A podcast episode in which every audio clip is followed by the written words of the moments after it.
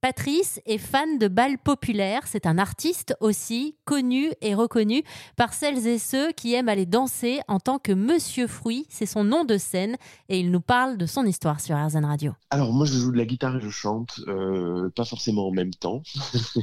enfin euh, disons que souvent quand je chante il y a la guitare qui m'accompagne, mais des fois j'ai des morceaux instrumentaux. Moi je fais danser les gens en bal. Voilà, des danses de groupe, des danses de couple.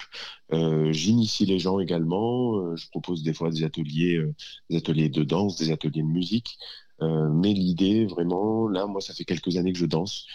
J'ai découvert le, milieu des balles en 2009 et depuis, je suis vraiment tombé amoureux de cet univers-là.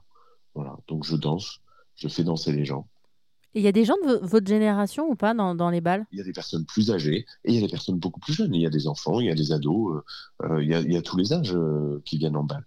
alors forcément, il y a eu un gros boom des, des balles, ce qu'on appelle les balles folk aujourd'hui ou balles trad, trad de tradition et folk non pas de folklorique mais de populaire.